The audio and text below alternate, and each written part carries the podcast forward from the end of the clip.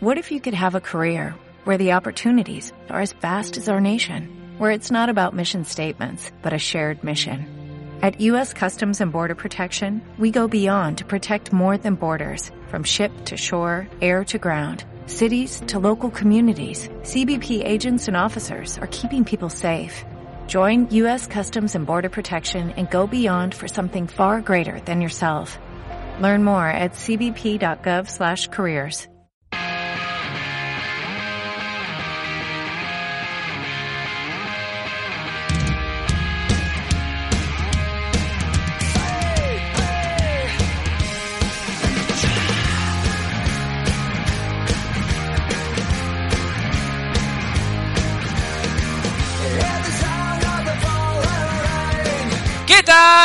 buenas, bienvenidos al Mayor Semanal, bienvenidos a una nueva cita ineludible con el ciclismo y ya van 13, por cierto, un número poco agradable ¿eh? para todos aquellos que sean un poco supersticiosos, pero independientemente de ello, nosotros estamos aquí para informar y para actualizar a todos aquellos que nos escuchen en lo que se refiere al ciclismo, como cada jueves subiendo el podcast a nuestra página web, también a nuestros canales de iVoox y de iTunes, una actualidad que por cierto está centrada lógicamente en todo lo que ha dado de sí la segunda semana en el Tour de Francia, tras la primera batalla pirenaica en la llegada a Peyraguts, donde además de la victoria de Romain Bardet se ha gestado el liderato de Fabio Aro, el italiano que va a ejercer como maillot amarillo del Tour de Francia, una prenda de la cual se ha despojado por primera vez en la ronda francesa el británico Chris Froome.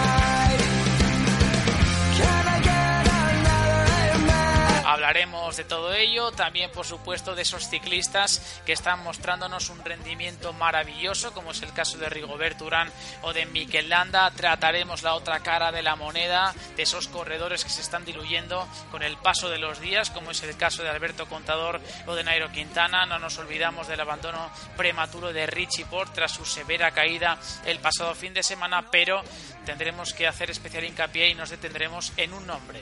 Marcel Kittel. Cinco victorias de etapa 3 en esta última semana.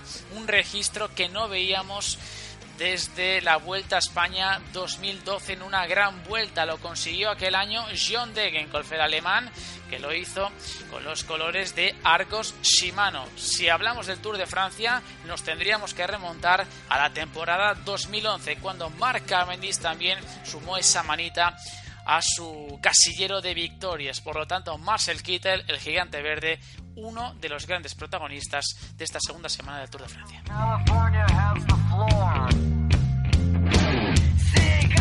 Y ya para finalizar, ya que en este programa no tendremos invitado, queremos que también vosotros seáis los protagonistas y qué mejor manera de hacerlo que dejando vuestro comentario tanto en nuestro Twitter como en nuestro canal de iVoox, también, ¿por qué no?, nuestro canal de iTunes, así que os invitamos a ello y también, por supuesto, a seguirnos en todas nuestras redes sociales, en Twitter bajo el nombre de arroba el bajo también en Facebook, en Instagram y os recomendamos visitar a diario nuestra página web www.elmayot.es.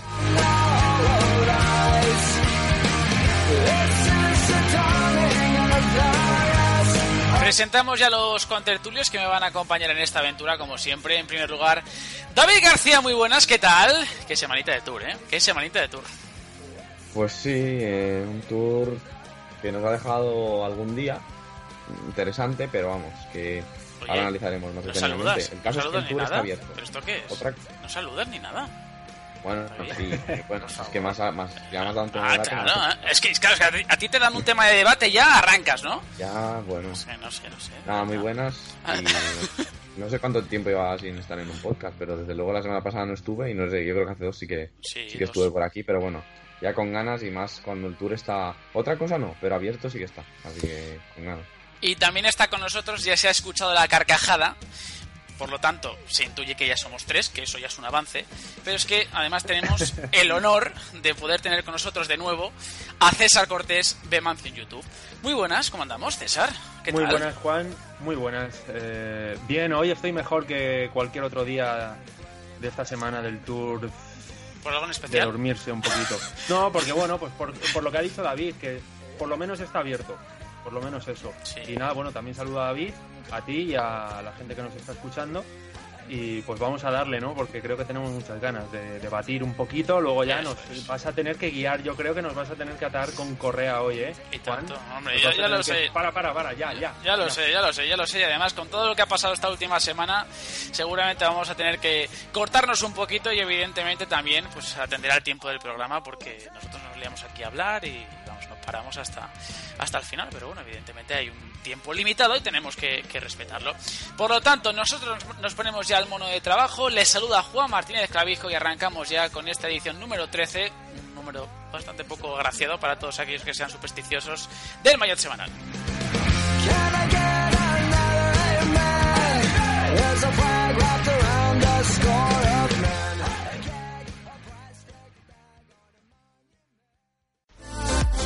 Estás escuchando el Maillot Semanal.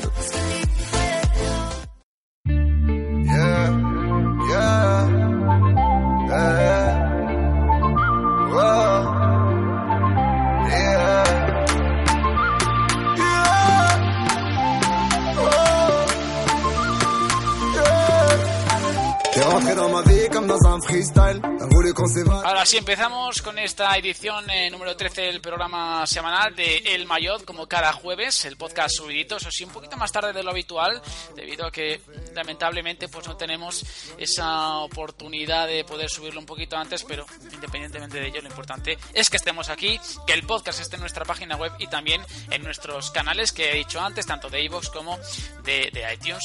Repasamos, por supuesto, lo estadístico, es decir, las clasificaciones generales de este Tour de Francia con el liderato para Fabio Aru, para el italiano, después de haber logrado esa renta necesaria para adelantar a Chris Froome en la general. Figura segundo ya el británico, a 6 segundos del italiano. Tercero, Goman Bagret a 25 segundos. Y cuarto, Rigo Berturán a 55 segundos. Ahora hablaremos de ello, del eh, colombiano, porque ha sido penalizado con 20 segundos después de habituallarse dentro de los últimos 10 kilómetros en esta etapa eh, de la primera etapa pirenaica del eh, Tour de Francia.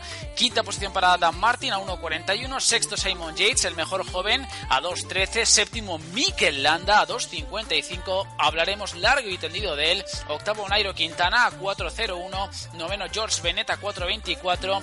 Y ya décimo Luis Menges a 4.51. Fuera del top 10 y muy lejos de meterse en él. Alberto Contador a 7 minutos y 14 segundos. Ya después Mikel A 7 minutos y 30 segundos. Además, en el resto de clasificaciones, en la clasificación de la montaña, liderato para Warren Barguil, 70 puntos, segundo Thomas de Gen eh, con 32, es decir, a un total de 38 puntos del ciclista francés del conjunto Team Sangwet, eh, tercera posición para Primo Roglic con 30 puntos, cuarto Villermoz 27 y quinto Chris Froome con 24. En la clasificación de los jóvenes, liderato para Simon Yates, a 2.38 Louis Menges, a tercera posición para Pierre Roger Latour a 6 minutos y después Buchman y Guillaume Martin que están muy rezagados a 12 minutos y 17 minutos respectivamente. Y por supuesto, no me lo he dejado por último, no me lo he dejado en la última posición por algo casual, sino que en esta clasificación de los puntos, evidentemente, tenemos que destacar el nombre de Marcel Kittel, 352 Merced a las tres victorias de etapa en esta última semana y a las cinco que lleva eh, globalmente en este Tour de Francia. Aventaja en eh, varios puntos, más de 100 a Michael Matthews, 130 para ser exactos, 222 para el australiano, 171 para Andre Greipel, cuarto Christoph con 158 y quinto Sonny Colbrelli con 97 puntos. Por lo tanto, hablaremos también de Marcel Kittel, del ciclista Teutón, porque está haciendo, está cuajando un Tour de Francia maravilloso. Y en la clasificación por equipos, Team Sky lidera con eh, holgura sobre AG2R, a 12.52 está el conjunto francés a 46-43 Trek Segafredo, curiosa esta estadística, cuarto Movistar a 54 minutos y 34 segundos y quinto Cannondale a 58-36 y después ya más de una hora hasta nada PMC Orica, Fortuneo, Loto Jumbo, etcétera, etcétera, etcétera. Esto es lo puramente estadístico, como digo siempre, lo que engloba los números generales de este Tour de Francia a día 13 de julio, que es cuando estamos grabando, por cierto. César, programa 13 a día 13. Yo no digo nada. yo no digo nada. Y etapa 12, que es la que venimos mañana etapa 13. O sea que esto al final es un cúmulo de, números, un cúmulo de, estadísticas que para gente que sea supersticiosa, oye, yo lo siento mucho, pero espero que no dejen de escuchar el podcast por esto. Por Dios, ¿eh? Sí, yo ayer en, Twitter eh, me, di cuenta, eh, tras una de las caídas de Alberto Contador, que, lleva el dorsal 31, que como llevan dos dorsales en la espalda los ciclistas, pues ves 30, bueno, que es como el 13 al revés, ¿sabes? Sí, sí, claro. Y, no sé cómo ese detallito él, que lo mira así todo, no lo ha tenido en cuenta, porque le está saliendo la cosa en plan 13 más que en 31, ¿no? y así que también, contador también vamos a hablar de él un poco, ¿no? Solo yo creo que tú quieres. David no, pero tú quieres. Hombre, yo voy a hablar después de contador. Hay que hablar tanto de lo bueno como de lo malo. Y cuando se ha hablado bien de él, pues se ha hablado bien de él. Y cuando no las cosas no han ido como o no están yendo como, como deben ir, pues evidentemente se tiene que hablar también. lógicamente, los ciclistas son personas y tienen sus buenos y sus malos momentos. Y Alberto, pues está más de siete minutos en la general y tiene que ya mirar hacia otros otro tipo de, de, objetivos o bueno de por lo menos de, ideas dentro de este, de este Tour de Francia. Por cierto, solo por curiosidad, el, hombre que lleva el dorsal 13, que nadie lo quiere en una gran vuelta, ni tampoco en ninguna vuelta por etapas, en ninguna clásica, en este caso en el Tour es eh, Axel Domont, el ciclista de G2R Mundial. Eh, lo dicho, ¿eh? hemos hablado de lo puramente estadístico, de lo que son los números, las clasificaciones, tanto generales como secundarias. Nos centramos en la lucha por el amarillo, David. yo quiero que me des unas por lo menos una especie de titular, lo que a ti te ha dado, eh, la sensación que a ti te ha dado esta última semana y sobre todo eh, esta primera batalla pirenaica que ha caído del lado sobre todo de Bardet, pero también, por supuesto, de un Fabio Aru que no es que oposite al Tour, sino que ya ejerce como maillot amarillo de la Ronda Gala. Pues a mí me gustaría llamarlo quizá Bardet y Aru contra Sky. Mm, porque son un poco los dos ciclistas que se han movido o que han intentado algo en estas etapas para desmontar un poco a, Sky. Hoy, en la etapa de esta de Peiraguts, no metería a Bardet por esa actitud, aunque ha ganado ¿eh? la etapa, ojo, pero no lo metería por, porque al final era el tercero la general y cuando el primero y el segundo se han quedado, no ha hecho ni siquiera el intento, ¿no? Pero bueno, hay que recordar, no podemos olvidar la etapa del domingo, la que lió su equipo y él mismo, ¿no? En los descensos, eh, como luego acabó atacando eh, y bueno, lo, atraparon a, falta de, no sé si fue en el último kilómetro, a falta de dos, eh, el grupo de favoritos que perseguían en la etapa de, de eh, Urán. Y bueno, yo creo que hay que destacar a, los dos. Luego, en invitado sorpresa, pues evidentemente Rigoberto Urán, pero sobre todo eso, Bardet y Aru contra la Armada de Sky, que es la que está controlando la carrera. Vamos a ver mañana día interesante y las próximas etapas quién controla, al menos si Froome no está vestido de amarillo. Lo suyo sería que Sky reservara un poco sus armas. Lo mismo, le, lo mismo, le, pregunto a César, que es lo que sacas en claro de esta segunda semana, después del liderato de Aru, de la victoria de Bardet, también del magnífico triunfo de Rigobert Urán.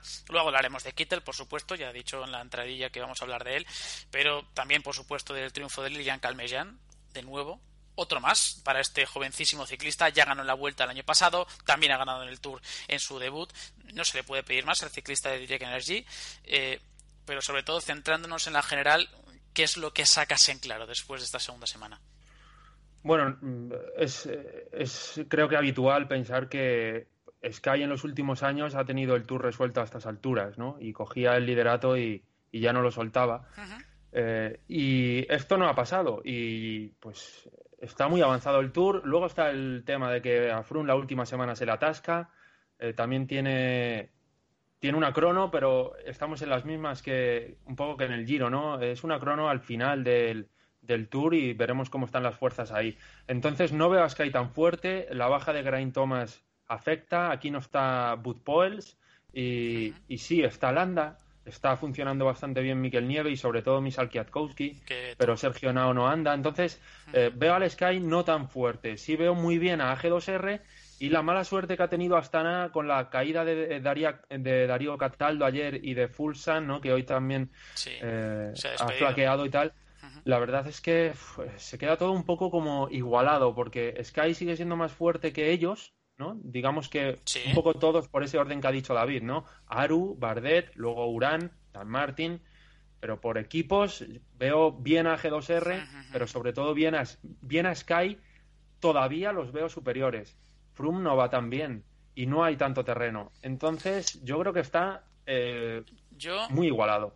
Es la, sensación que me da es que va a estar igualado hasta el final, ¿eh?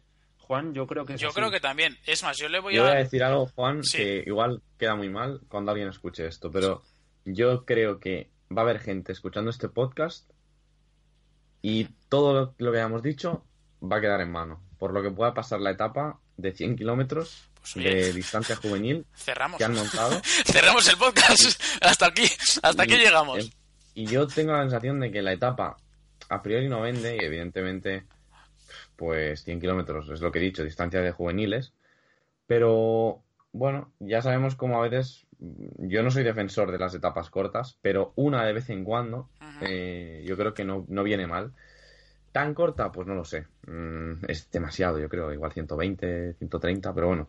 Eh, el caso es que yo creo que es el día que puede cambiar el Tour de Francia. Quizá eliminando a algún rival de los que esté delante Mm, o demostrando lo que decía César, si Froome realmente está tan mal o, puede sufrir otra pájara como la que ha sufrido hoy en el, en el muro final. De ojo, David, que nos estamos saltando una cosa y es la ambición de los ciclistas, ¿eh? Claro. Que esta también molaría hablar, que ha pasado en la etapa de hoy, que no la han tenido y ya está pasando, porque Aru el otro día vio, igual está feo y lo que quieras, pero vio que tenía un problema Froome y fue para adelante. Pero no está pasando esto. Y entonces, mañana sí es un día para que pase eso, para que al inicio pase algo, a alguno le pase algo y, Vamos... vayan a, mala fe un poco, ¿no? Y digan, venga, que encima son 100 kilómetros. O sea, como uno tenga un problema en el primer puerto de primera o algo de eso, hay que aprovecharlo para cambiar la carrera. Vamos si no, si van de la mano, yo creo que no va a cambiar nada. Vamos a contextualizar lo que habéis dicho de la ambición, porque, a ver, Visto lo visto, y apreciando sobre todo lo que ha pasado en el último kilómetro, más que nada por contextualizarlo todo y para que la gente se sitúe para aquellos que no hayan visto la etapa, ¿no? Eh, realmente la diferencia que hoy ha habido en meta, las diferencias que hoy se han gestado en meta, que sobre todo son las que han abierto Bardet con y Aru con el resto de, favoritos, ha llegado Bardet primero, Urana dos segundos, Aru a dos segundos y en este caso Froome ha acabado séptimo a 22 segundos. Esos 22 segundos, esos 20 segundos que le ha metido Aru eh, a Froome y esos 22 que le ha metido Bardet también al británico, se han gestado única, única y exclusivamente en los últimos 500 metros, que eran durísimos en ese puerto de Peiraguts que prácticamente enlazaba con el Peire Sur, que ha sido eh, la ascensión que se ha producido antes de la subida a la estación de esquí. Ahora, hablando de la ambición, ya que ha sacado ese tema, eh, César, mmm, imaginaos qué hubiese ocurrido si Bardet, y en concreto Bardet, porque era el que más beneficiado podía salir de esa situación, hubiese lanzado el ataque en las faldas del Peire Sur no sé si os acordáis, cuando se ha producido esa salida eh, en la curva tanto de Froome como de Aru. ¿Qué hubiese pasado sabiendo que Chris Froome hoy no tenía ni mucho menos su mejor día?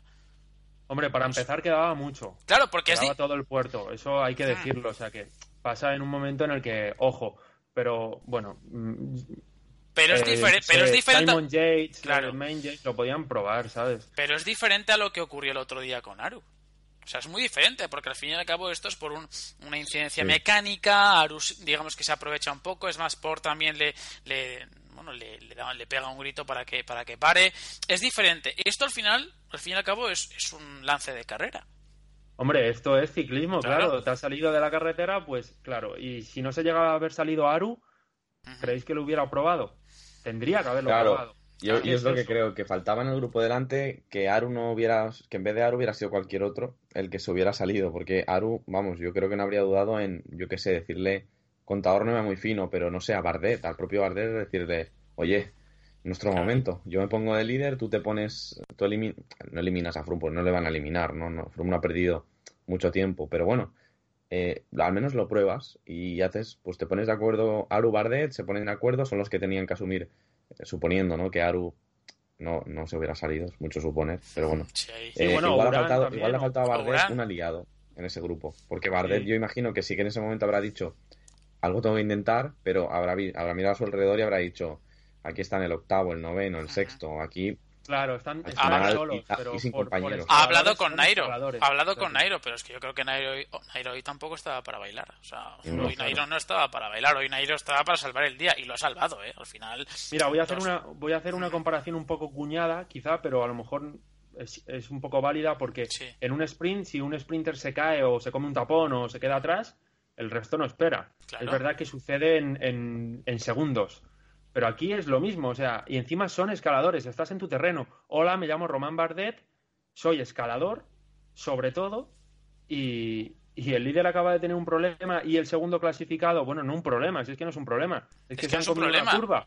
Yo tiro para de adelante hago carrera. una cronoescalada y que me cojan y que me cojan y ya está, ¿no? No, sí, Pero es, bueno. es lo que decimos, que eh, hay que diferenciar aquellas acciones en las cuales se aprovecha uno de una incidencia mecánica y luego también hay que diferenciar de las que se producen por un error del corredor. Y en este caso ha sido un error primero de Mikel Nieve, que ha sido el que el pobre creo que es el que se ha salido en primera instancia, porque Kwiatkowski ha conseguido liberar la curva, y luego también, por supuesto, de, de, de Froome, que ha ido detrás, y Aru, evidentemente, que estaba pegado a- al ciclista de, de Sky, pues enseguida pues ha estado eh, casi a su, ha ejercido casi como Y sombra, además es de curioso, es curioso eh, que, que, que ninguno haya atacado cuando a lo mejor alguno lo podría tener en sus planes. Oye, comienza el puerto, ataco.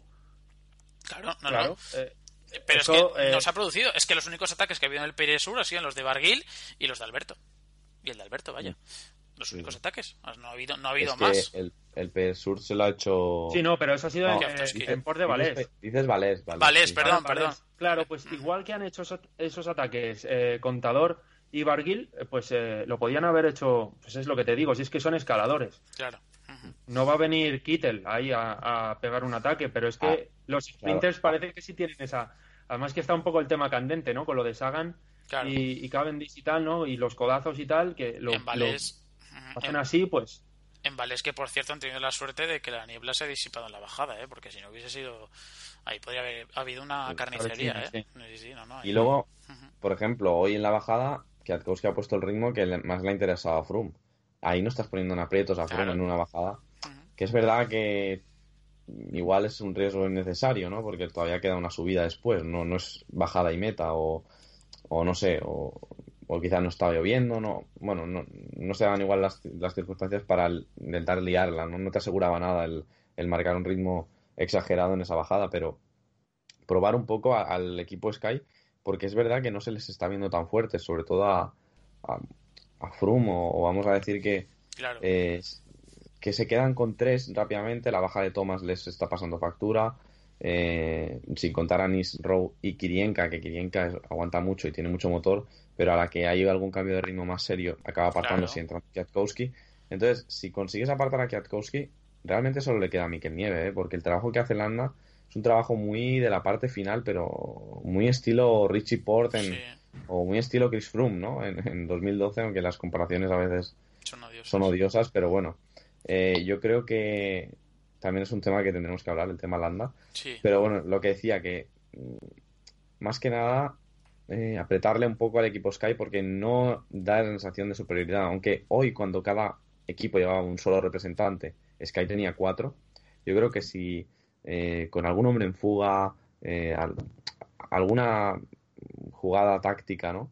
Yo creo que puedes dejar a Sky eso con nieve, Landa, Froome, que es lo ideal, pienso yo, para batirlos en, en un puerto final o, o al menos para batir a Froome, porque luego igual ¿Y creéis, creéis que es positivo que hayan perdido el... O sea, que en este caso haya cogido el amarillo Aru? O sea, ¿no hubiera sido mejor que hubiera eh, mostrado debilidad Froome, pero que siguiera con el amarillo? ¿Sabes? Esa, porque eh, Sky hoy ha atemorizado, es como los animales, ¿no? Que Claro. se ha puesto el, el, el camuflaje, el disfraz de somos súper potentes y no iban tan fuertes.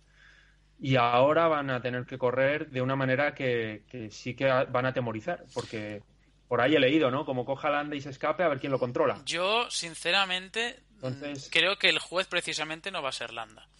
Yo tengo en mente a otro, a otro señor que está siete minutos en la general y que si un día se pone tonto, él no tiene nada que perder. Como ocurrió, eh, si recordáis, en Aldué, aquel día en el que ganó Golan, que al final eh, le arrebató la victoria a Samu y, a, Contador. Y tiene siete minutos perdidos y él, evidentemente, va a buscar una victoria parcial, una victoria de etapa, que es lo que ha dicho. Y Alberto es un corredor que la etapa que elija, pues él lo, va a probar, no tiene absolutamente nada que perder. Él, sinceramente, estar en el top 10 le importa bastante poco.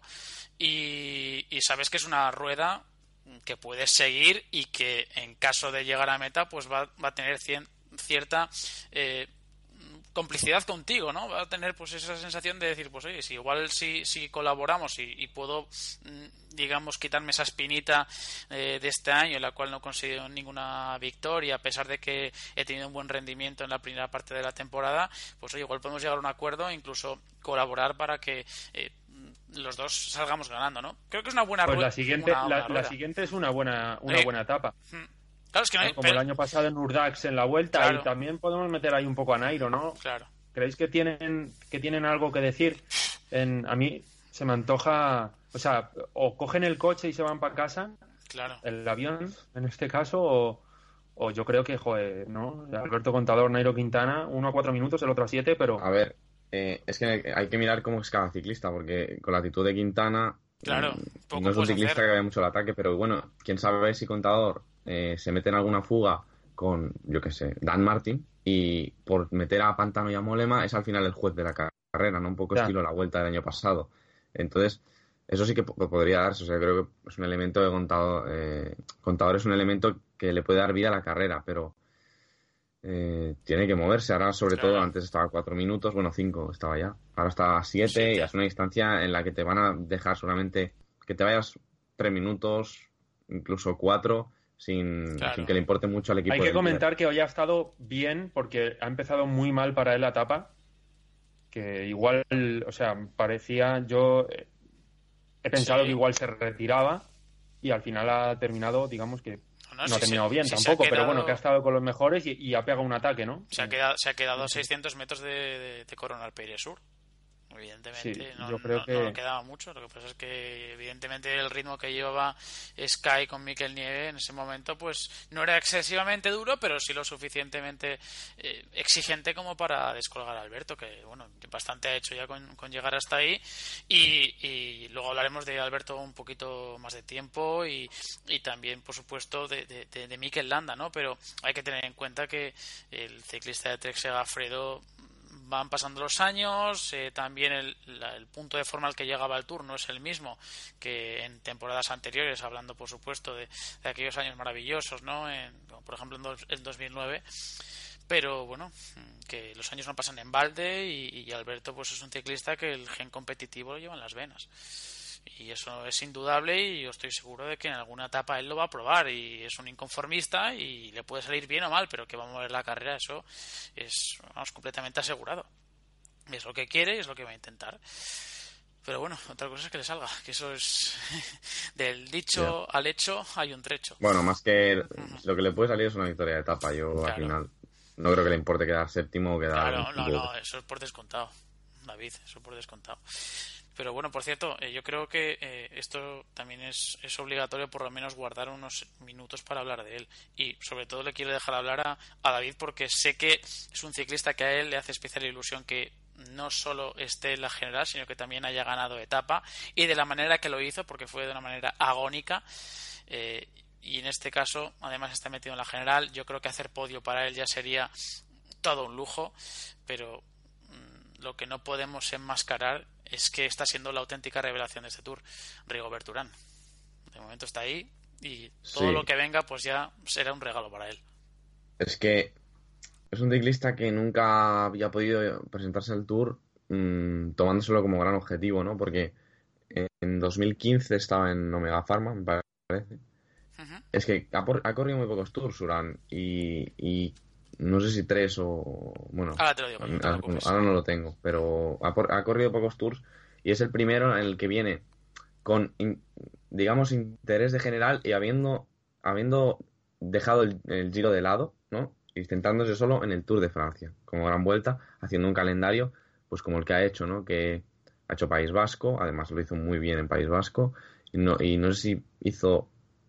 Eh, no, iba a decir Dauphiné, no, hizo la ruta del sur, es verdad. Sí. Eh, Eh, su cuarto donde tour, ahí ¿no? andaron mucho los Cannondale. Y bueno, luego en Romandía también yo creo que estuvo bastante bien. Vamos a ver si consigue mejorar el tema de las cronos, porque va a ser muy importante de cara a optar al podium, más que nada. Que viene apretando fuerte Dan Martin, eh, Bardet y, y Yaru, obviamente, junto con Froome. Son los tres ahora máximos candidatos a, a ocupar los escalones en París. Pero, no sé, lleva un año bueno de, de ser un ciclista constante, estar metido en, la- eh, metido en las generales, en Tierno Adriático, hizo una muy buena subida al Terminilo, eh, bueno, en País Vasco, y al final ha llegado al Tour en la forma en la que él quería, y bueno, le están saliendo las cosas muy bien. Eh, lo que decías, Juan, pues es un ciclista que merece eh, todas estas cosas, es un icono ¿no? del ciclismo, sobre todo en Colombia, pero también a nivel mundial, es un ciclista al que los militares, eh, los paramilitares le, le asesinaron a su, a su padre, no recuerdo con qué edad, eh, qué edad tenía Urán, pero era un niño, yo me lo voy a inventar, pero 8 años, 10 años era, era un niño Urán. Y bueno, mm, se dedicó al ciclismo por su padre y, y queriendo pues sacar a su familia adelante, ¿no? Para darles de comer. Y desde muy joven ya pues que destacó. O sea, era algo que llevaban los genes. Y bueno, en 2006, con 19 años, ya, ya profesional. O sea que es un ciclista que además ha tenido mala suerte, tiene nueve, nueve victorias como profesional, que son muy pocas, yo creo, para la calidad que tiene. Y sobre todo sus dos segundos puestos en, en el Giro de 2013 y el de 2014, que son sus dos grandes casi, pero no, de, Sí. de, a nivel de victoria grande, ¿no? Su mejor victoria, de hecho, la tiene hace el domingo pasado, la etapa de Chambéry, por ser etapa del Tour y porque por cómo fue la etapa. Pero bueno, no, tiene creo- más, digamos, las etapas del Giro, pues sí que Ajá. tiene dos, pero yo creo que esta del Tour la, la supera pues, por, por lo que significa el Tour y por, y por lo bien que, se, que fue una etapa que la ganó con los mejores, no desde la fuga. Así que tremendo Urán y ojalá que pueda conseguir el podium y ser otro de esos elementos que decíamos clave en, la, en, en el devenir del Tour de Francia. Yo creo que Urán, eh, además de representar la, humildad, la modestia, eh, también es la viva imagen de esa Colombia que, evidentemente, ciclísticamente hablando, tenía el ansia, las ganas de poder mm, aspirar a la élite, ¿no? Y formó parte de esa jornada que ya empezaba a destacar, ¿no? Que ya empezaba a despuntar, que ya empezaba a llegar a Europa con, eh, con, con ciertas garantías, al igual que hizo Lucho Herrera en, en su día, pero es cierto que con Santiago Botero, con Félix Cárdenas, con, con Mauricio Soler, bueno, sí que es cierto que dejaban ahí su, su rúbrica, pero no llegaba dicho, ¿no? Esa jornada, esa generación que realmente despuntase, ¿no? Luego ya, pues con los, con Quintana, con Chávez, con Superman López, con los Henao, evidentemente esta, se ha co- consolidado, ¿no? Eh, ese, ese paso a la élite y ha cristalizado un trabajo de base maravilloso, ¿no? Pero Urán estaba entre esas dos generaciones, entre esos dos mundos eh, muy dispares entre ellos y que de alguna manera pues le han llevado a ser lo que es, ¿no? Un ciclista modesto, un ciclista humilde, muy cercano a sus seguidores, a, sus fans y creo que es muy difícil no poder alegrarse por una victoria de, de un corredor de un ciclista como, como él, ¿no? Y que además lo ha pasado tan mal en su, en su día y además se ha convertido en el sexto colombiano que gana etapa en el Tour en este siglo, desde el año 2000, después de, de Quintana, de Pantano, de Soler, de Cárdenas y Botero, pues el sexto ha sido él. Pero bueno, lo que Y la primera victoria de, Ujú. de Cannondale, yo creo, desde. Pues no sé si fue la de Navardauskas, no supongo, pero cuando era Garmin, o sea que no era Cannondale en el. Tour, ¿no? Dices. Mm. Eh, Sí, pues como Cannondale no lo he mirado, pero ahora es que me ha venido a la mente esa de, de Navardauskas, pero bueno, imagino que como Cannondale desde. Pues Sí, igual eh. Sagan, ¿eh? No sé, es que Sí, ahora no, no. puede ser. caigo, pu- pero Puede ser. Mira, Pero mí- míralo, poco míralo bien. sí. Lo voy a mirar bien y ahora Míralo, lo míralo bien, míralo bien. Y por que- cierto, eh, antes, eh, que no sé si lo he dicho ya, eh, has dicho tres, es el cuarto tour ya, eh, para, para Rigoberto. 2009, Ah, 2011 y Ah, 2015, 2009. unos datos que, como siempre, a pesar de que otros no lo, no lo comentan, pero nosotros sí- siempre eh, pues intentamos decir de dónde provienen nuestras fuentes, evidentemente en este caso, y la mayoría de las veces viene de Pro Cycling Stats, de la, de la página web de datos. Eh, bueno, pues eh, más allá de eso, mm, de los favoritos, de, de Urán, de Aru, de Bardet, de Froome, hay que hablar antes de evidentemente tratar los, los temas de Quintana, de Contador, también de los abandonos de Richie por y de Rafael Maica por, por caída, de Mikel Landa, César. Mikel Landa, mm, el primer español en el Tour de Francia, conviene recordarlo, y además con una supremacía, eh, con una fuerza física que recuerda a la de todo un campeón. Hay que recordar que de los 10 primeros, mm, junto a Nairo Quintana, es el único que ha estado en el Giro de Italia. Y además ganando etapa y ganando la Magliazzurra. Esto dice mucho de él. Esto dice mucho de el nivelazo que, que tiene Mikel está Landa demostrando, sí. y también, por supuesto, de la buena labor eh, que realizan el conjunto Sky. Si bien es cierto que hoy eh, ha tenido sus discrepancias con el equipo porque se mostraba mucho más fuerte que Froome, porque luego ha atacado los metros finales y ha dejado solo al británico, pero después lo han aclarado sin ningún problema, ha salido Portal y ha dicho que, eh, que bueno, que lo ha hecho que Landa lo ha hecho bien, al final mediáticamente tampoco te interesa, ¿no? Que, que se abran eh, debates de ese tipo, pero he dicho que, que, también, pues bueno, el ataque de Landa sí que es cierto que ha dejado a Froome solo, pero que también ha servido para intentar por lo menos arrebatar las bonificaciones. No lo ha conseguido, pero Landa ha sido cuarto y ha estado cerca de, de alcanzar a, a, Fabio Aru, pero independientemente de ello, lo, lo que más destaca de él es que ha mostrado una fuerza, un, una superioridad tremenda, incluso con su líder. Y viene del Giro. Sí, eh, yo hoy estoy muy preguntón. Y entonces. A ver. Eh, A ver. Voy, ¿eh? O sea, cuidado. Estoy, Cuidado. Hoy no sé con qué pie. me- he debido de caer con los dos pies a la vez A ver, de la cama. Eh, ¿Has fichado por Movistar? de momento no. De momento no, pero se. Se está hablando, se está se hablando. está hablando, ¿no? O sea, ¿tú te imaginas esto el año pasado o con, o con Nairo ahí, ¿sabes? O sea, que el mejor gregario de Froome ya vaya a cambiar de equipo precisamente a Movistar y con Nairo ahí, ¿sabes? O sea, me parecería una bomba. No está pasando porque Nairo no está bien. Pero, pero es que de verdad te digo yo que, que lo de Landa es tremendo en el ciclismo desde que apareció en el Giro, ¿no?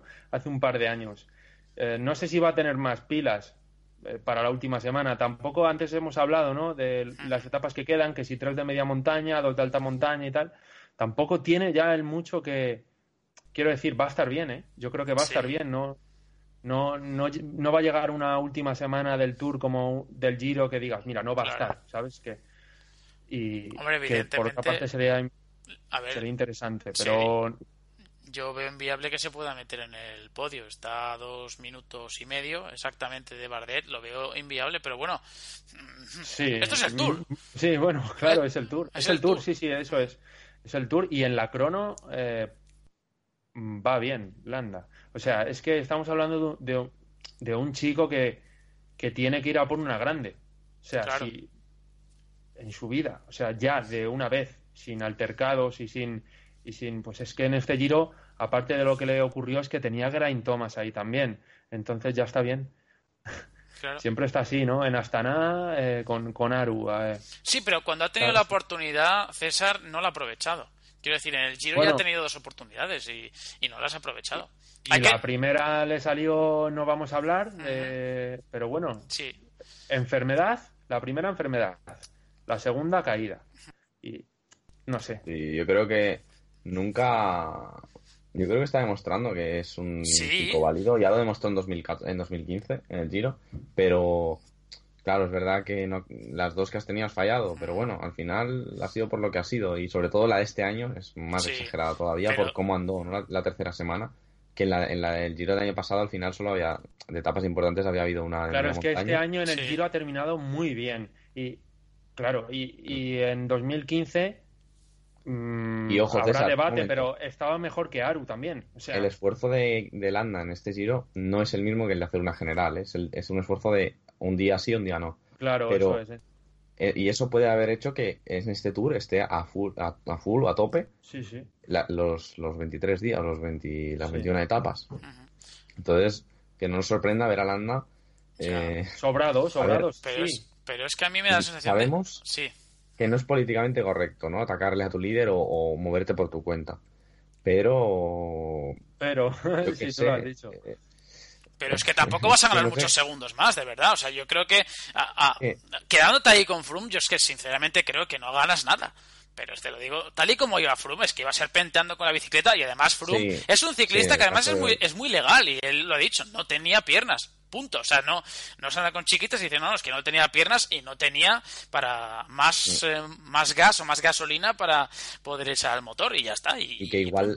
Mm. y que igual Landa se ha visto con piernas para la etapa, Claro. ¿eh? que al final ha entrado ahí cuarto Lo ha y- dicho, lo ha dicho, lo ha dicho después, que, que si no hubiese corrido al servicio de Froome, aunque ese sea su, su rol o su, o su labor en, en una- un Tour de Francia como este, que se veía la luchando por la etapa. Sí, sí. Yo lo que quiero saber es otra pregunta, ¿no? De la, decías César que Ojo, estaba preguntón, pero es algo que me intriga y que lo veremos estos próximos días. Es eh, la misma pregunta que, de- que ha hecho César, pero de otra manera.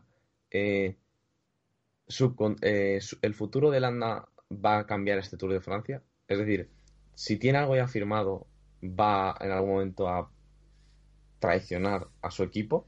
¿O eh, sabiendo que igual habría la posibilidad, yo lo veo complicado, pero de que lo lleven a la vuelta, pues se comporta en este tour y pues por, por luchar un tercer puesto decide estar al lado de Froome? Hombre, pues Sí. no lo sabemos, pero esas preguntas, claro, están bien planteadas, porque y es- se ve en, Es en decir, su director, mira, ¿no? En Nicolás Portal. Tienes un contrato firmado Hay para el año que viene. Tres, yo qué sé, tres años de contrato, un millón y medio de euros o dos millones con un equipo español. Y ahora estás eh, en Sky y te ves más fuerte que tu líder. ¿Qué haces? Esa es la pregunta. No, yo creo que al final se va a ver eh, supeditado a su líder, sí, pero Mm. claro, mi pregunta iba con mala baba porque si has fichado por el equipo de Nairo Quintana y esto te pasa en otro tour, ¿sabes lo que te digo? Entonces sí, Claro. ¿sabes? Ya de qué equipo eres. Si te está pagando el equipo del rival, Pero- pero claro. Y bueno, por otra parte, él está casi a tres minutos en la general de Aru, el Anda, que es como mucho, ¿sabes? Si tuviera libertad o algo, pues estaría en ese grupo de A mí Contador, siempre me da la lejos, sensación de que, de que Landa mm, actúa mucho mejor sin ninguna presión mediática.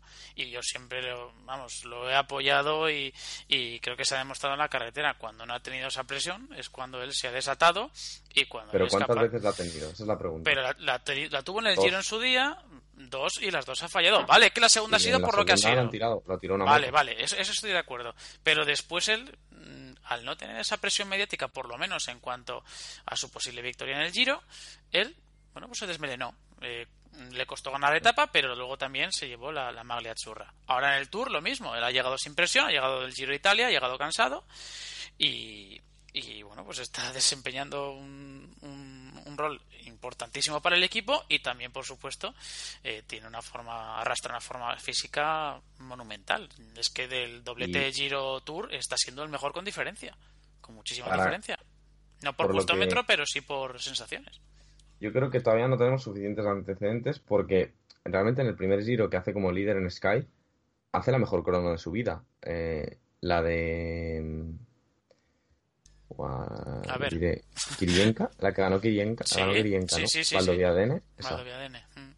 pues hace la mejor crono de su vida y bueno, nos da unas esperanzas a todos los que los que lo estábamos siguiendo en ese en ese giro increíbles, llega el día de descanso, algo le pasa y el día siguiente no anda, pero mm, yo creo que no se ha visto todavía en esa de hecho, mira, ¿cuántas veces habrá llegado Mikel Landa séptimo, como está en el Tour, a una etapa 12 o 13, como es la de mañana? Pocas, pocas. El, el Giro 2015, yo creo que ya está, ¿no? Sí, pero ya sabemos lo que pasó en el Giro Es decir, 2015. nunca ha estado en una disputa general una última semana, que ahí es cuando realmente se falla. Sí, sí, sí. Sí, estoy- bueno, en el Giro, en el Giro 2015. Sí, Sí, pero, bueno, sí, pues bueno, pero, esta- pero pero ahí estaba Aru. líder. Pero estaba Aru. Claro, ahí estaba Aru. Ahí- y No, sí, pues- y realmente en el Tour tampoco está de líder. Y en Sí, el vamos Giro- a dejarlo en general. Sí, sí. En el Giro no sé O si sea, hubiese- vosotros queréis, tenéis ganas de que lo mande todo un poco a tomar por saco No, y yo, la te- venga, ¿no? yo tengo ganas de que encuentre un equipo que realmente, en el cual se sienta tranquilo, que no que tenga sea esa el presión mediática y que, y, y que sea el capo, efectivamente. Pero es que se va a ir a Movistar. ¿Saben- sabe- sabe- ¿Sabes, Eso es- sabéis lo que, peor. sabéis lo que el, el equipo que sería perfecto para él? Y yo creo que es una apuesta que sería en firme y que además sería un digno sucesor. Trek. Mismamente Trek sería un equipazo para, para poder ir ahí, pues tener tú, tienes ahí a Molema, que bueno, ya sabes que evidentemente ya está en un periodo no de decadencia, pero sabemos cómo, cómo es Molema, está demostrando que para hacer dobletes el pobre pues eh, está bastante limitado, pero bueno, es un equipo que, que está bien configurado, que tiene buenos corredores para poder apoyar a su líder.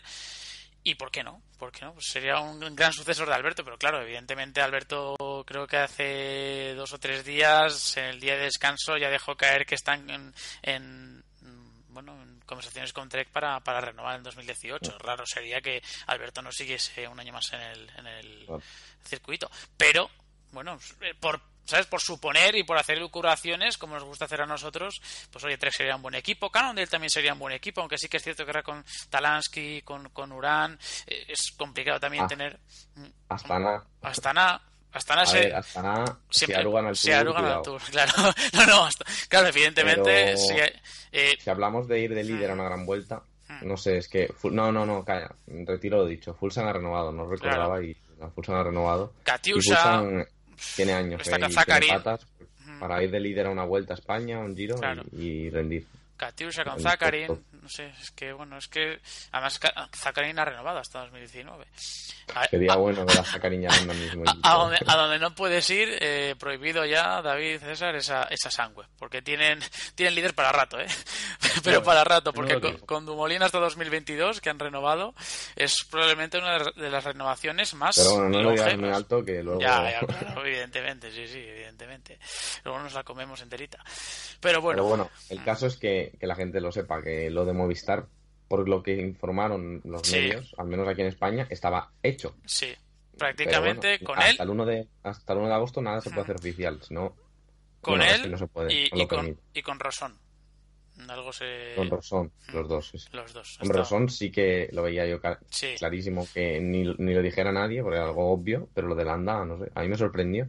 Sí. Pero bueno, parece que... Te, te digo que Barbero lo, lo habló y o sea lo habló en, la- en el último programa semanal y dijo que Rosón que bueno que sería un buen eh, una, un buen fichaje una buena incorporación pero que bueno que dentro de lo que cabe pues eh, todavía hay que esperar hasta el 1 de agosto que es cuando se abre el mercado oficialmente. Ahí el, el 1 de agosto no se preocupen que van a, a recibir mogollón de notificaciones en sus respectivos smartphones de, de fichajes porque es cuando se abre la ventana pero hay muchos acuerdos que ya se han ya se han Y realizado hay un un montón de rumores. Sí. Hoy, hoy mismo ha salido Víctor Campenaer, Saloto Soudal, cambio de loto. Eh, es que voy a, voy, a, voy a buscar más, pero y ahora, y ahora los comento. Pero hay, hay bastantes rumores eh, que han ido saliendo. eh. que sea pues mira mientras los buscas nosotros Mira, aquí tengo uno, por Dime. ejemplo, Rolands, ABMC o Bahrein. hay muchos Ese sería uno de los rumores.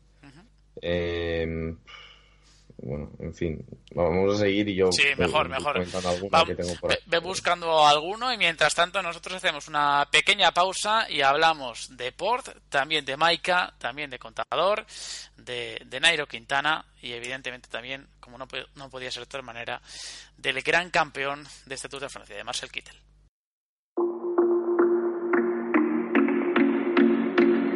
Hey, hey, you, you will never hide, but you think of me. I see your clue. No, you worry, but didn't mean to be. Hey, hey, you, it's a girl and maybe she sleep at home, but I still her alone. And I say, Mama, Mama, don't be. Ya estamos de vuelta, ya afrontar la última parte de este mayor semanal, de este podcast y por supuesto con ganas ya de ver lo que ocurre la próxima semana, con etapones, como es el caso de mañana, el día de la fiesta nacional francesa en, en Foix, con una etapa de, de 100 kilómetros que hemos comentado anteriormente, y también con las que se vienen por delante, ¿no? con la decimoquinta, en, con final en Le Puy en Belé, con una etapa de media montaña con las subidas al, eh, al Monte de Nave de, de Brac, también al, al Col de Piegataller, que es un puerto de primera categoría que se corona aproximadamente a unos 30 kilómetros de la línea de meta. También, por supuesto, después del día de descanso, la llegada en la decimoséptima etapa a la Serge Chevalier, con los pasos por el Telegraph, también el Galibier y la Croix de Fer, y evidentemente esa etapa casi unipuerto por ah, en- con final en, en el Isoar, eh, previo paso por el Col de Bars de primera categoría. Así que esas son prácticamente las jornadas más importantes de esta última semana del Tour de Francia. Y después nos quedará la crono de Marsella y poquito más, porque la etapa eh, que nos queda entre ese jueves y el último día del Tour pues es, es llana y a priori será para los sprinters o también para, para una escapada y por supuesto el final en, en París. Vamos eh, a hablar un poquito de... de- de- Juan. ¿Mm? Sí, Para que no se nos pase el tema de antes, Sí. doy nada, cuatro o cinco nombres de estos de come- comentada de rumores y ya está, los más así Sí. sonados. El caso de Miquel Nieve a Orica, eh, Mateo Trentin a Francés de G. Marcel Kittel a Katusha, eh, Gorka Izaguirre a Bahrein con su hermano, sí. Mikel Landa Movistar, que lo hemos comentado, Tony Galopin a G2R y eh, voy a decir el de David de Fórmulo a Bahrein Mérida y Egan Bernal Sky. a Sky. Ujú. Son, son así los más importantes quizá que van sonando y seguramente algunos de ellos estén ya hechos. Lo que pasa es que, Sí. como hemos dicho antes, hasta el día 1 de agosto nada es oficial. Ya lo dijo el... Y el- cerramos, no sé. Sí, en, en el eh, creo que fue el Tour de Sibiu, que es el, el tour que se disputa en Rumanía. Que no, creo que ganó Egan, Bernal, ¿no? Si no, la Lo, lo ha general. ganado, sí, lo ha ganado. Sí, pues ahí sí, sí, sí, sí, su director deportivo dijo que, que, bueno, que le encantaría estar en Sky, que no lo confirma al 100%, pero que en agosto tendremos noticias, bueno, que todo lo que no sea que Egan Bernal esté en Sky, una de las grandes promesas del ciclismo Sí. colombiano será sorpresa. una sorpresa, la verdad. Y además es un refuerzo de, de, de nivel, ¿eh? Refuerzo de, de nivel. Pero bueno, tiene, tiene mucho que hacerse todavía, ¿eh? Tiene todavía que cocerse bastante Egan Bernal porque tiene muy poquitos años, es muy jovencito y... Pero bueno, estar en una formación como Sky con compatriotas como Sergio Luis Henao o, o Sebastián Henao, la verdad es que les va- le va a ayudar muchísimo. Eh, lo que decíamos, eh, David, mm, contador, eh, también eh, Quintana, luego hablamos un poquito de Porti y de Maika, no hay mucho que comentar de ellos dos porque los dos se fueron a casa por, por una caída, pero sobre todo por primero por contador y después por Quintana. Eh, a ver, es que tampoco se puede decir mucho de- en este caso también de- del madrileño, ¿no? Yo creo que es una cuestión ya eh, de sensaciones. Ha sido casi la primera vez que hemos visto un contador que realmente ha desfallecido. Un contador que realmente, a pesar de las caídas, eh, no ha podido seguir el ritmo de los mejores. Los años no pasan en balde, pero él indudablemente no se va a rendir. Es un ciclista que, como he dicho antes, lleva la competitividad en las venas. Pero una cosa es querer y otra poder. En este caso, Alberto, es que no puede. Es que no puede. No hay, no hay que buscarle más, eh, mm, más Es que secretos. es que no puede. Yo no quiero hablar del tema porque lo veo cruel, porque realmente estoy viendo y, El ocaso. y ojalá, así ojalá esté, ojalá esté en, en- equivocado, ¿no? Pero estoy viendo el fin de una era, ¿no? Que mucha gente la veía ya el año pasado, hace dos, sí, pero al final cuando ves a Contador en París-Niza, en País Vasco, atacando, estando en la pelea eh, y ganando, como ha hecho, ha hecho siempre eh, hasta este año, pues siempre tiene la esperanza de que luego llegue al Tour o, o al menos y al menos esté en la pomada, pero es que en estas dos etapas, la del domingo y la de este jueves de Peira Woods, eh, siete minutos han caído. Bueno, seis y pico, porque ya pediría 50 Sí. segundos así. Y eso, esa imagen, Es además dura. cayéndote, caída tras caída, caída tras caída, es algo que psicológicamente lo ha tenido que matar. Yo creo que no, es que no lo quiero decir del fin de una era, pero ya ya lo he dicho, o sea, ya lo he soltado y, y es algo que no quiero que ocurra, evidentemente, como buen seguidor del ciclismo y como alguien que ha podido ver las gestas de contador, pero es la sensación que da por cómo se queda y por el, y por el tiempo que pierde, ¿no? Que es un vacío total, no es, no es que se quede por ir un poco a su ritmo y no y luego acabar perdiendo 50 segundos. No, es que se vacía y se queda para perder el otro día cuatro minutos y en el caso de esta etapa de Peira Woods, pues dos minutos en, en la rampa final, podríamos decir, porque es que realmente Sí. pierde apenas 15 segundos eh, al coronar Peire Sur. Eh, César. Bueno. Bueno, pues lo que estáis comentando, lo que está comentando David, estoy con él. Eh, no deja de sorprenderme. Yo hice un podcast contigo, Juan, ¿te acuerdas? Hablando de después del Dauphiné. Sí. También quedó un décimo, ¿no? Que anda un décimo en la y y la verdad es que se está cumpliendo los peores Presagios. Presagios. Sí, luego entre medias ha estado que sí diciendo que de pie encima de la bici iba peor que sentado. Se la ha visto súper fino, parecía que venía muy, muy preparado. No podrá quejarse de equipo porque la verdad es que, hombre, Pantano no parece el del año pasado, pero, No para pero nada. Mollema, pero bueno, pero que es él, que es él, es él, es él y sus caídas y su bueno, no sé, al final ha entrado él, yo creo, en un en un bucle de negatividad seguramente y se le nota un poco en el lenguaje, ¿no? Sí. Hoy creo que ha dicho eh, es el peor día porque eh, la guerra, porque los golpes, ¿sabes? Está siempre con un ya con un vocabulario que no que no le que no le beneficia y está un poco fuera Claro. y, eh, y en, está en, en otra división después de estos últimos años donde andaba que si el podio, que si, ¿sabes? Cuarto, quinto, dando guerra, siendo, siendo clave siempre o teniendo mucha presencia o luchando como ha dicho David, ahora está un poco fuera de eso. Hoy me ha alegrado cuando lo he visto atacar y aguantar un poco con los, con los mejores, ¿no? Pero la verdad es que... Es una sensación dura. Para, para... Es, es la sensación Claro. lo dice David. Además, ya es un, es un ciclista que ya ha anunciado una retirada, aunque fuese falso. Bueno, no sé, o sea, la anunció, ¿no? La dejó Pero caer. ahora yo creo que se lo tiene, la dejó caer. Ahora se lo tiene que plantear, porque. Y voy a decir solo una cosa que ya lo dije después del Dauphiné, y es que tiene a gente por delante mejor que él. Ya, ¿sabes? O sea, ya está. Y Creo que incluso la llega a tener gente como Froome, ya está diciendo cuidado con este, cuidado con este otro, ¿sabes? Pero, pero creo que en el caso de Contador, ¡fua! ya es clarísimo. Es que clarísimo. hoy incluso Nairo ha llegado por delante de él. O sea, quiero decir, no, no, no lo digo por como hecho a destacar, ¿no? Pero que es lo que dice David, que lo ha dicho a la perfección. O sea, es él se vacía, él tiene un motor, cuando se le acaba la gasolina, explota. Y es así.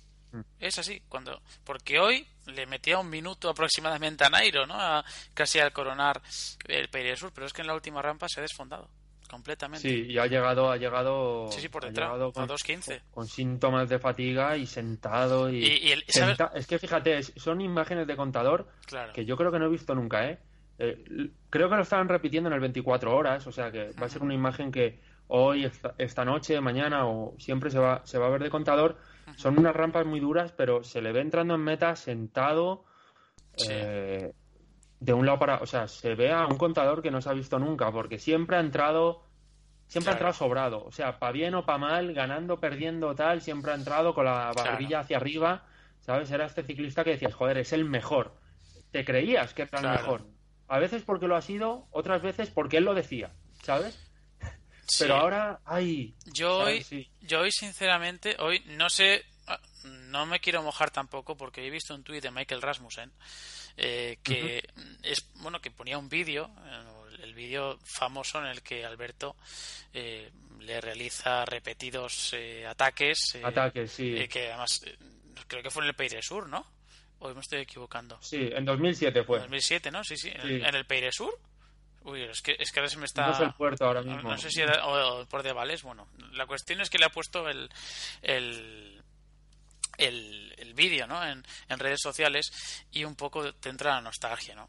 Y dices tú, para los que hemos visto a Alberto sonreír en París, es duro, es duro verle así. Sinceramente, mm, para alguien que lo ha visto mm, desplegar todo su potencial encima de la bicicleta, es, es bastante duro, la verdad. Pero bueno, es, es lo que hay y, y tampoco, tampoco se le puede eh, nada. Y, hay, como he dicho César, pues gente mejor que él. y ya está.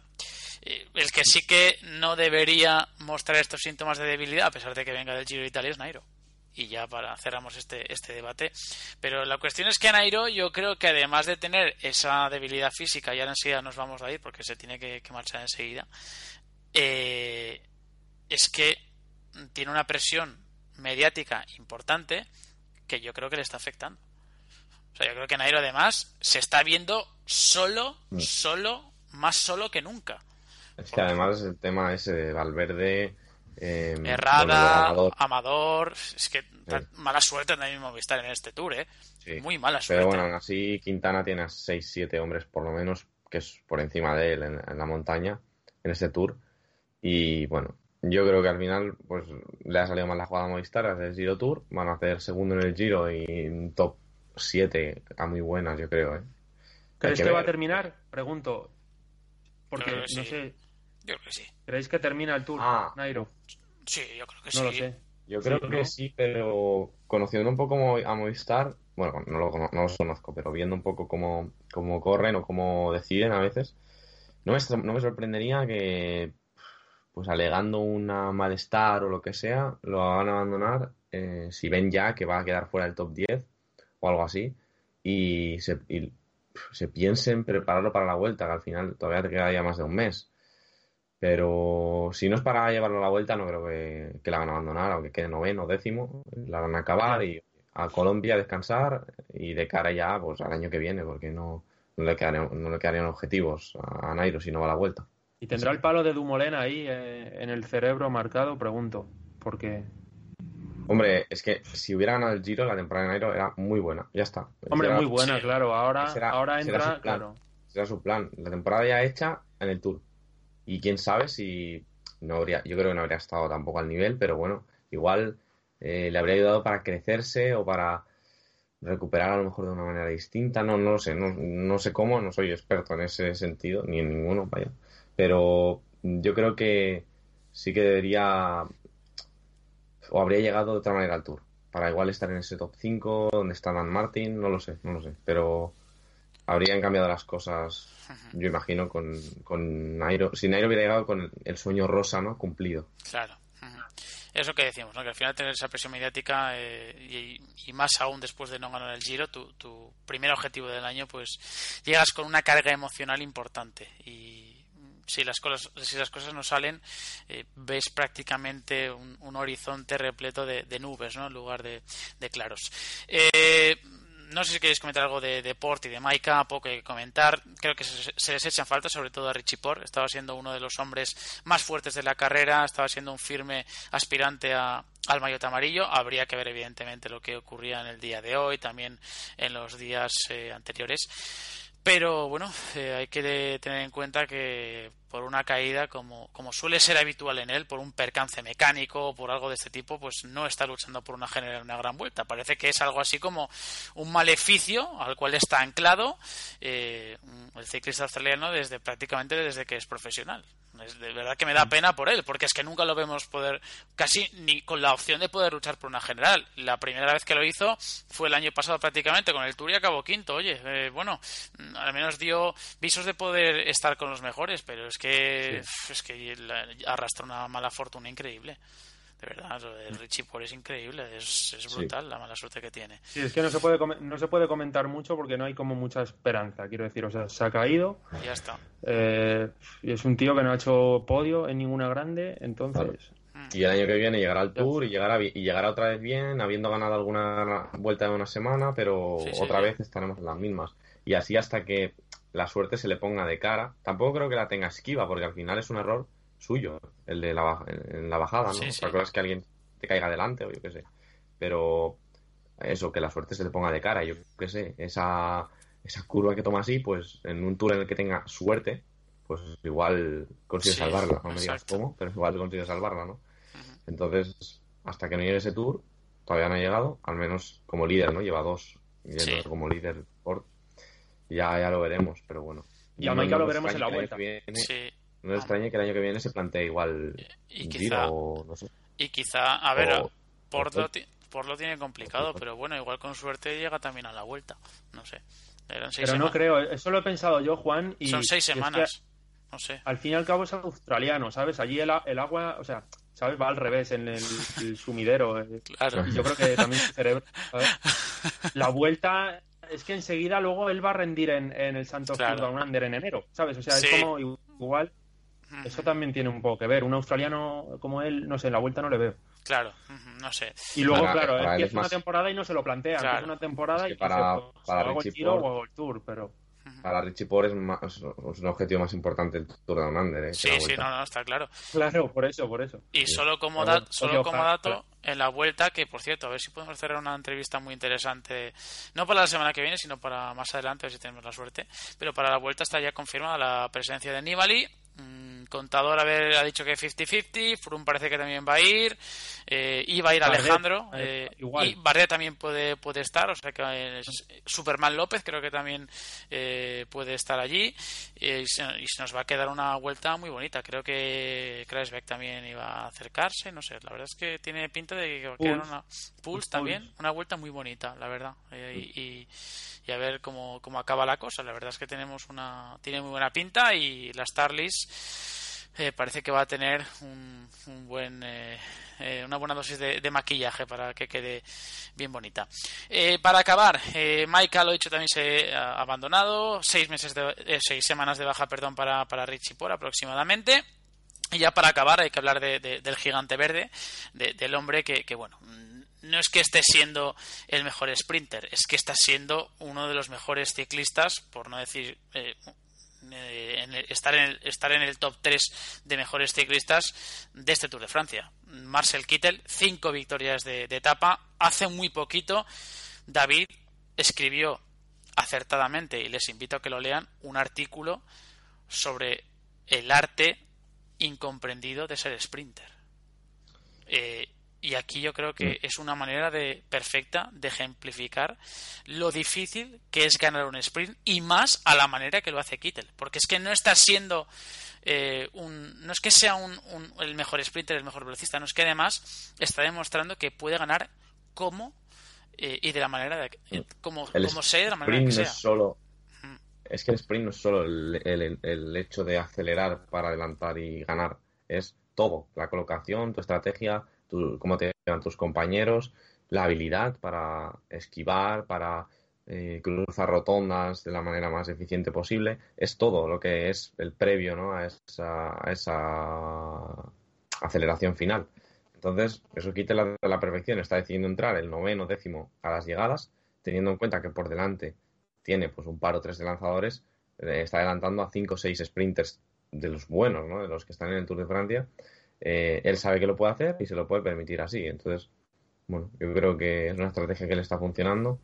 Y igual cambiarla, si le ponen un tren de 5 dominador total, quién sabe, si igual mm, no le funciona Claro. de la misma manera, ¿no? Es que está sprintando como solo, ¿eh? Porque solo Sí. tiene a Sabatini, pero Sabatini Ah. hace pone como velocidad y No le lanza, sí es verdad, no le lanza. No, no le lanza, no, no le, le- pone velocidad, de- debe de hacer algún bloqueo en algún momento dado, le vigila un poco y lo tiene como de el camino, referencia. le abre el camino y lo deja ahí colocado Si el es que-. Sí, el- pero él remonta, él remonta. Si es sí. que los que mejor se están colocando, eh, Cofidis se está colocando muy bien, está lanzando perfectamente a Buani, luego también eh, Dimension Data para Boasson Hagen, pero Katiusa también, a Christoph, pero es que Christoph está en unas horas bajísimas, no me extraña que se esté, hablando de- del pase de, de Kittel a, a Quick Step, que también viene, viene un poco dado por mm, la eclosión de Gaviria en el, en el Giro de Italia, pero es que claro, bendito problema el que tiene Quick Step.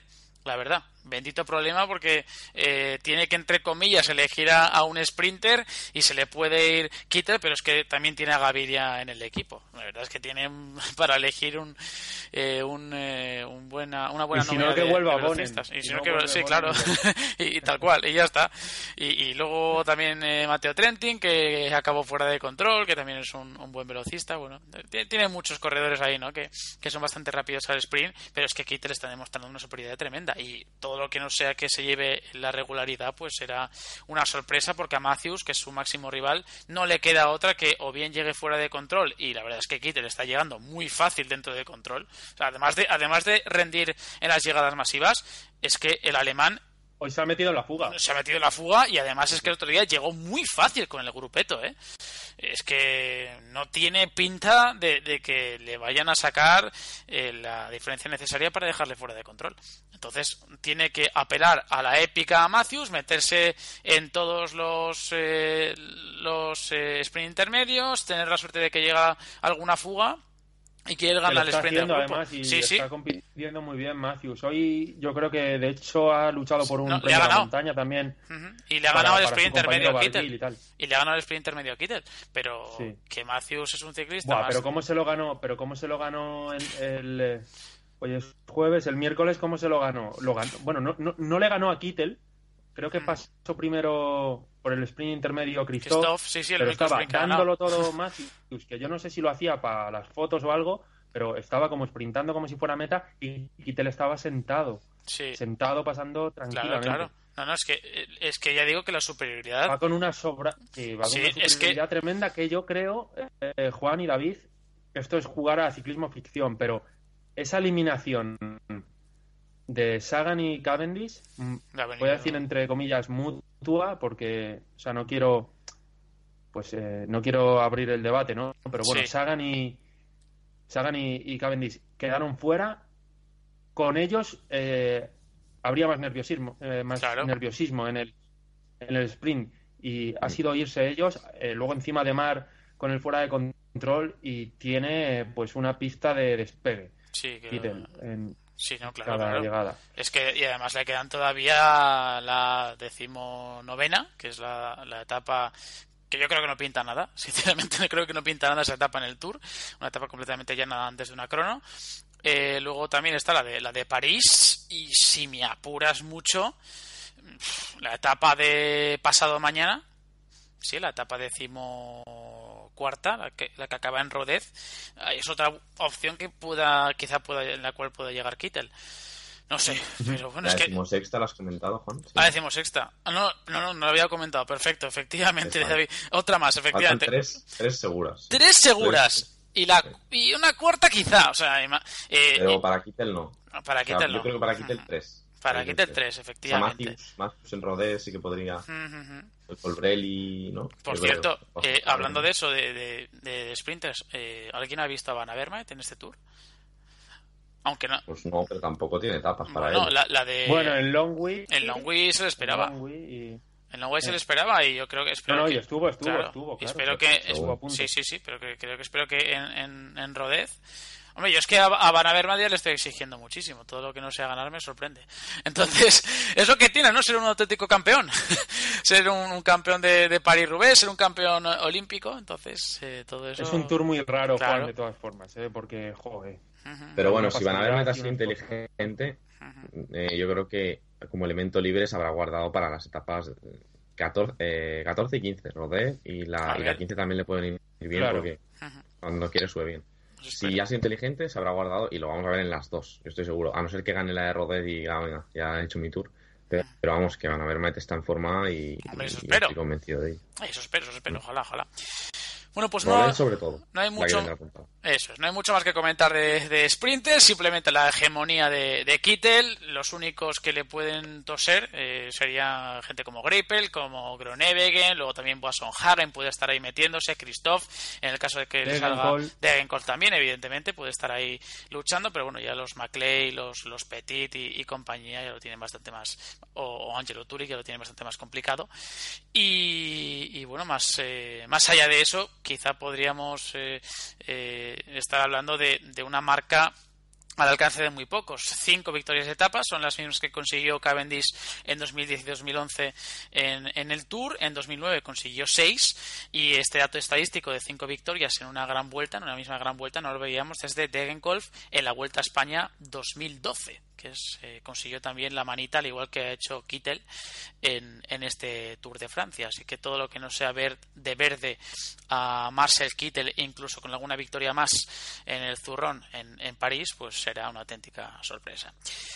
Vamos ya a cerrar este capítulo. Simplemente también eh, comentar que ya lo ha hecho David, eh, perdón, César, el eh, adiós de, de Demar, adiós prematuro después de esa entrada en meta fuera de control junto a tres compañeros más, con Ovalovas, Delash y también Jacopo Guarnieri. Y por cierto, Buani, que no he dicho, no lo he dicho tampoco en, esa nómina de antes. Pero lo he dicho, ¿no? Demar que quedó fuera del, del, Tour de Francia, después entra fuera de control con sus tres compañeros y dejar a, a su equipo pues con, con cinco ciclistas, entre ellos Thibaut Pinot, que también está muy desaparecido y le esperamos en esta última semana, por lo menos. Sabemos que viene del, del Giro de Italia y que, y que intentará, como bien ha dicho en, en varias ocasiones, eh, al menos ganar una de las etapas importantes. Mañana seguramente veremos eh, a Thibaut Pinot porque es la fiesta nacional y es uno de esos eh, de esas jornadas que está marcada en rojo para todos aquellos ciclistas que hayan nacido en el país que alberga la carrera. Vamos a ir despidiendo ahora sí. Eh, David, gracias por estar con nosotros. De verdad, gracias por sacar el tiempo de donde no lo, de donde no lo hay. Yo creo que todo, todos aquí hacemos lo propio ¿no? para, para poder hacer este podcast, pero a ti en especial gracias por, por estar con nosotros porque sé Es que, que tienes... tenemos que jugar al Pro Cycling Sí, Manager. sí, sí, sobre todo, sobre todo será por eso. Pero, sobre- no, hombre, y también César, por supuesto, mm, he de decir que saca tiempo de donde no lo hay también para estar con nosotros. Pero yendo por partes, eh, soy consciente de lo complicado que es para, para David sacar tiempo para hacer el podcast, se lo agradezco enormemente. Y ya nada, pues esperar a la siguiente semana, que yo creo que lo único que nos quedará por comentar es lo que ha pasado en esta última y la crono de Marsella. Pues sí, ojalá lleguemos con el tour abierto, pero habiendo visto por lo menos un par de etapas de estas que se te quedan durante muchos, muchos años en la memoria. Así que, bueno, no sé si esperar mucho, pero igual esperando poco nos llevamos una alegría mayor, ¿no? Que es teniendo unas expectativas muy altas que a veces nos ponemos y luego eh, esto es así. Según donde pongas el listón, pues vas a tener eh, alegrías, más alegrías o, menos. Así que esperemos que bajando el listón veamos mejores etapas. Eso Dicho esto, Eso nos es. vemos pronto y a disfrutar de lo que queda de Tour de Francia, Por supuesto. que es una carrera que la tenemos una vez al año, igual que el Giro, igual que, eso, vez- todas, pero Y hay una que vez al año no hace daño. ¿eh? Sí. enuncia el dicho. Pues eso, una vez al año, un muro no hace daño. Eso. Madre mía, qué cruel eres. Lo dicho. Ahí está, dejando el palito. Eh, David, gracias de verdad por estar con nosotros. Un saludo. Venga, Adiós. adiós. Chao. Se marcha eh, David, que también tiene que, que cuidar a la gente ahí. En, sí, está como monitor ¿eh? en un parque acuático, si no mal. Luego me- ahora me lo dejará por línea interna y lo digo bien. Pero como está ahí como monitor, pues también tiene sus, sus eh, responsabilidades. ¿eh? Así que David que tiene que, que trabajar, al igual que todos, que hay que ganarse la vida y, y esto pues se hace casi de manera eh, altruista y desinteresada, pero siempre con la mayor profesionalidad posible. César, lo mismo te digo a ti, que estás en la misma situación que David. Gracias por estar con nosotros, gracias por sacar el A ti, tiempo. Juan. A. Eh, de verdad que vuelvo a decirlo como hice en el último programa en el que estuviste. Invito a la gente que vaya al canal de, de Pemancio en, en YouTube, porque además de tener un buen contenido, es, eh, son pues una serie de vídeos que, que alegran a uno y que por lo menos te hacen sacar esa sonrisita y, y ver que hay gente que es tan friki como tú en el ciclismo. ¿eh? Así que Sí, mucho. Y en. Twitter también sigo ahí. A eso, sí, sí, sí. Más friki, casi. Ujú. Sí. Muy En. Twitter igual. Como tiene que ser, claro que sí, ¿por qué no? Así que César, gracias por estar con nosotros y ya hasta, hasta la próxima. Pues hasta la próxima, Juan, y nada, pues ha sido un placer. Empezábamos el programa diciendo que, que sobre todo, bueno, yo, y creo que David también lo ha dicho, que eh, por lo menos estaba igualado y abierto, así que si la semana que viene estoy aquí, a ver si, o si no escuchándolo, eh, pues a ver si estoy escuchando eso, ¿no? Y estamos viviendo que, que siga abierto y que hay una crono con, como pasó en el Giro, ¿no? Con varias gente optando a- al maillot amarillo en este caso, así que bueno, pues un tour que mm, ah, me está pareciendo un poco rarillo, pero por lo menos tiene, tiene esa cosa, así que nada. Espero Seguro. que la semana que viene estemos aquí dando guerra. Seguro que se cumple esa premisa, seguro que tenemos un, un tour igualado que creo que en referencia a los últimos años sería lo, lo más conveniente y, y el reconocimiento ¿no? que merecería una carrera tan emblemática como esta. César, gracias de verdad. un saludo. A ti, Juan. Adiós. Se marcha César. Ahora sí, Vemancio en YouTube para que eh, podáis ir a, ir a su canal y, suscribiros. Y simplemente pues emplazarles hasta el próximo programa semanal, el próximo jueves 20 eh, de julio, donde ya se habrá disputado prácticamente lo que queda de montaña ascensiones en este Tour de Francia que prácticamente afronta ya su tramo decisivo con los pasos eh, por los Pirineos, esa segunda batalla pirenaica, luego también iremos al macizo central y el último paso por los Alpes que serán los jueces junto a la Crona de Marsella de la ronda francesa. Les saludo Juan Martínez de Clavijo con los comentarios de César Cortés y también de David García. Gracias por estar ahí, les esperamos la próxima semana y ya saben, a pedalear que la vida es en dos días. Adiós, un saludo.